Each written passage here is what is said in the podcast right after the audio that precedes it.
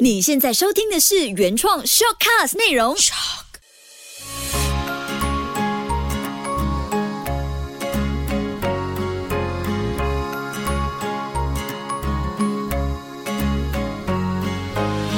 秋月的育儿天地。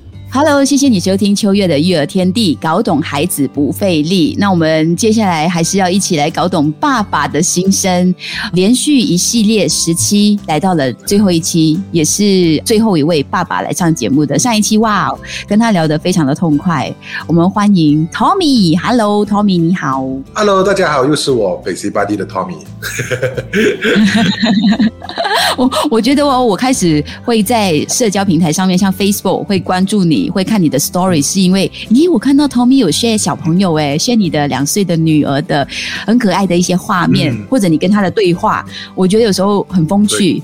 呃，但是你的社交圈有没有这样子的情况出现呢？就是有了孩子之后，我们就很爱分享，因为在 Story、在 Posting、在 Video 还是什么，都会有孩子出现。呃，我觉得这个是难免的吧，因为现在这个社交媒体的天下，就是无论你做些什么东西都好，尤其是小孩子，在我们的眼里，它就是最可爱、最漂亮的东西，然后我们就会觉得，有时候分享在网上。并不一定是要分享给别人看，其实只是我们想要分享上去留个纪念，然后可能还有呃，尤其是 FBIG 这种，它就会每一年的这一个时间会提醒你一些 memories。On this day，对对对。啊，对，所以有时候我会看回去，哎呦，一年前他还是没有头发的，一年前他还是不会走路的那种感觉。哎，我觉得这一种是我我啦，我觉得我是，我觉得发在上面是我的这个做法是让我以后可以看回。哎，我跟你还蛮像的，就是我也是为了 but 一种记录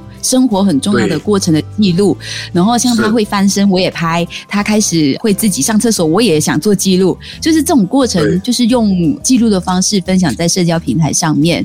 那你意识到自己改变的时候，就是孩子出现的时候吗？我觉得孩子还没有出现，已经开始在做改变了。像你帮太太拍 孕妇照，也是一个记录。对，当然，我觉得我的呃啊那一个症状还还不太是严重的那一个，因为我不是一个很爱拍照，我不是很爱拍人，也不是爱自拍的一个人，但是有记忆点的东西我就会拍，所以我不并不像有一些人真的是无时无刻每天都有拍照的那一种，所以我的 story 也不是每一天都有，所以我可能是两三天、三四天才会有一。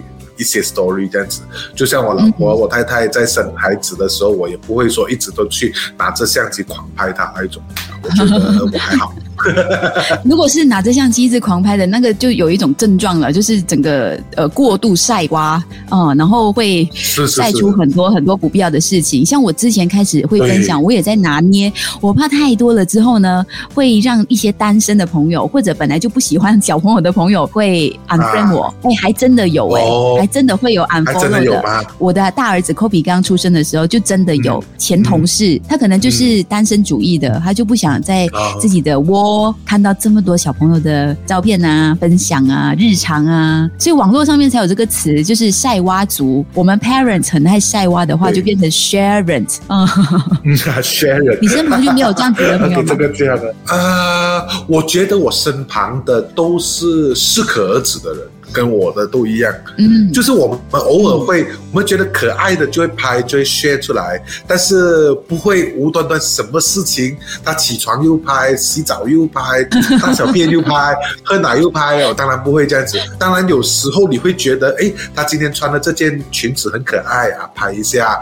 那可能他今天难得出门，他在草地上跑，我觉得啊，这个很难得记录一下这样子。这些我觉得有记忆点的记录，但是如如果你说呃什么都拍一轮的话，那就可能真的很险。就像我觉得无论是是不是晒娃都好，生活上也是一样。就像我们今天去吃一餐很好吃的东西，很特别的东西，我们拍一拍，分享一下在我们的 IG，那无可厚非。但是如果你今天早上吃了一个苏打饼又拍，然后吃一个生熟蛋又拍，然后午餐吃经济饭又拍，晚餐在家里面吃美记面又拍，哎，这样子就太多了。嗯，所以我觉得适可而止，有记忆点、有可爱一点的 share 一 share 没关系。但是如果你什么鬼都 share 一轮的话，那的确会让人反感。对，就是变成你要晒娃，你想分享、想记录，变成过度的、高调的去分享这些的话，它变成太刻意了，是吗？有专家就提到很多的禁忌。因为你这样子的动作呢，我们有爱的去分享，他的回应会不一样。是。然后，当我们过度的刻意的去分享小朋友的事情、照片啊，就变成大家会有反感的可能，而且有些人看的可能也会特别无趣。那你有什么东西是绝对不会在网络上分享的吗？有些朋友会有一些要分享孩子，他们有一些原则。你本身有什么原则在那边吗？因为我现在都是做 YouTube channel 嘛，还是 Facebook 的 channel 这样子，很多人就会问我说：“哎。”为什么你不将你的女儿拿出来做业配啊？好像可能只是找一些小孩子的用品来给她做一些网红啊，多一点拍你女儿这样子啊。其实我直到现在我都不会刻意的将我的女儿带去做我的 YouTube 或者是我的 Facebook 的东西。为什么呢？因为我不想要让我的女儿这么早就好像哎面对镜头，然后去讲很多东西。OK，我的原则上是我可以拍我的女儿，可能我们好像比如有一些厂家送的一些东西，我们可以给小孩用，拿它来哎试用一下这样子。但是我的原则是，直到他懂事以前，我都不会要求他去面对镜头去做一些我们叫他做的东西。你拿着这个东西讲这个东西什么什么品牌的很好用啊，这些我绝对不会给他做，就是比较消费小朋友，就是我们不会要他演戏。对对对对。那比如说今天有一样东西，就是厂家送给我们给他吃的，那我们给他吃。啊，然后他吃了，我们就会拍他的表情，这样子，这样子就够了。我们只会问他说好吃吗？然后他如果他说 good，那就 OK 咯。那如果我们也不会讲，来你讲 good，你讲来你比比手势啊，说说喝点什么厂家，这一种我绝对不。真的真的，对，像 Tommy 刚才你说的就很刻意的话，其实也伤害了小朋友，因为我们好像在消费他，就是我们用他的童真、童言童语来换取大家的点赞呐，商家的认可都好。我觉得这些都。是对小朋友成长来说没有加分的哦。我自己还曾经听过，就是有一位蛮有影响力的吧，他常常也是会分享孩子的照片啊，一些举动啊。后来才知道，原来他刻意请小朋友去这么做，然后小朋友可能在画面前面，我们看到的那一面是天真无邪，然后可能是很配合的、很懂事的。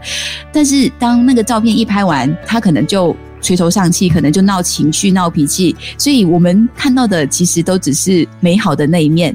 我觉得镜头下面的日常记录才更加的重要。那个才是我们跟孩子最真实的。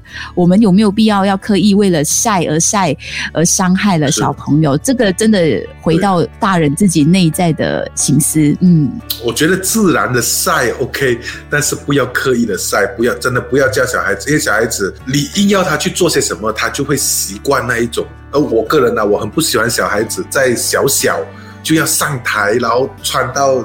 冰冰这样子在那边跳舞那种唱歌，然后被骂。我 sorry，这些是我不会想要我的女儿这样，除非她很喜欢，除非她自己要的，那那 OK 咯，那没有办法。但是如果不是她自己要的，是父母拱上去的那种，我就觉得啊，不要这样子，让她有个轻松一点的童年好吗？那种感觉。嗯。哎，以前呢还可以去旅行的时候，我看过，就是有一些妈妈为了拍孩子在那个景点跟那个景点的站牌拍照，她会一直说：“你站过去点啊，不会过去点，过去点，比耶比耶笑，来嘴巴大一点。”然后我我我我我在旁边，我会觉得哦，你你你你是要记录这个地方，还是记录你孩子难受的这一面？就太刻意，真的会伤的。对对对对对对对对对。不过其实有时候父母亲有时候只是自己也不知道，他其实只是想要拍下自己小孩开心的样子，但是他没有想到你这样子叫他去扮开心，其实是一个错的。我现在拍照也会提醒自己，不要叫孩子比耶，他要么就发自内心自己比，不然我也不会刻意说来你比耶，我要看到你牙齿的笑容。哦，那个为了拍而拍就。太痛苦了。O K，，可可能我我我会教爸爸妈妈一下啦，就是你不要你不要叫他比，但是你可以请他，你会问他好吃吗？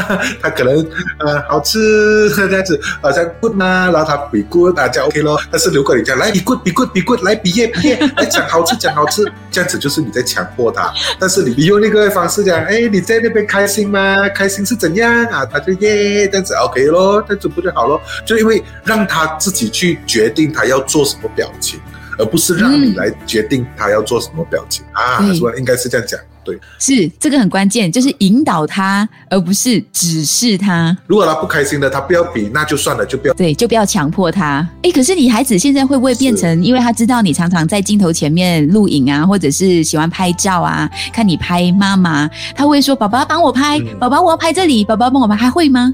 不会，我觉得我的女儿呢，她就是我在拍摄的时候，她比较少会跑过来镜头前面，然后这样就去动我的镜头，她比较不会。然后有时候她看到我们在拍东西，她就会自己在玩她的东西。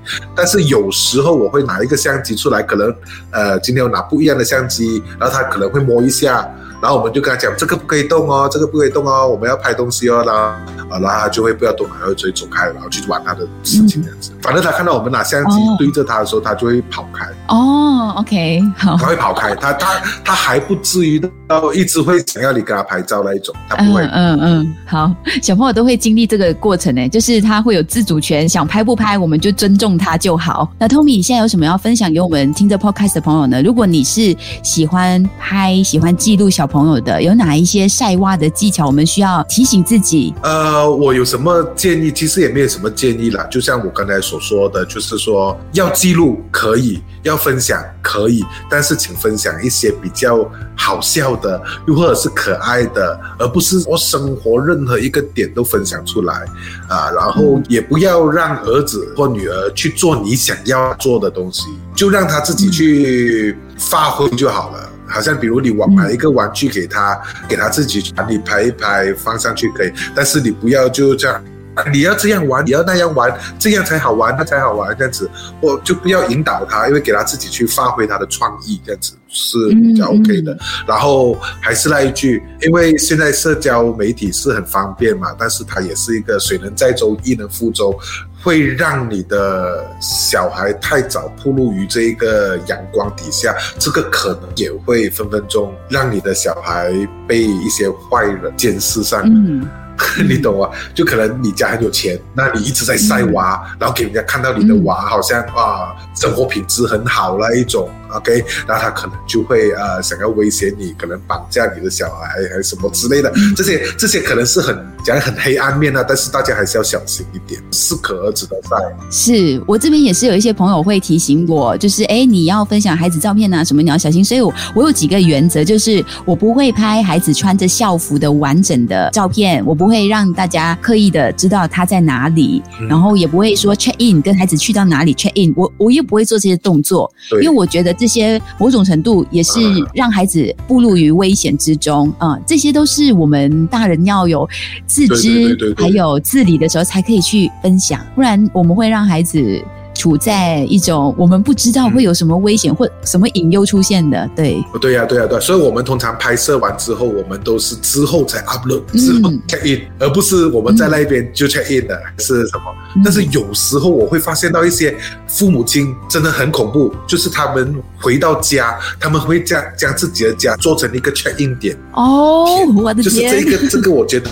不能接受的啊、甜蜜的家，但是你按进去那个甜蜜的家，其实就是他在他的家的那个地址。我觉得啊，这个太不行了，这个真的不行。对，完全就是将你的位置告诉别人。在听这个 podcast 的朋友，你们有做这种事情的，真的要要要删除掉这个东西，改掉这个坏习惯。可能你觉得哦，我就是想要分享，但是有时候我们还是要保护好自己，也保护好我们的孩子。这样子晒娃的原则下呢，我们才可以晒得开心，又不会让孩子受伤。谢谢 Tommy，接下来我就期待你晒你的即将要出生的新宝宝的照片哦。OK，我们可以看到的可能好谢谢你小手小小手小脚的画面，真的会很可爱。对对对对对对，所以啊，反反正就是新生儿每一个都可爱的啦，那个样子都很可爱。每一个都是爸妈心中的宝。好，谢谢 Tommy，谢谢收听着秋月的育儿天地，搞懂孩子不费力的所有朋友。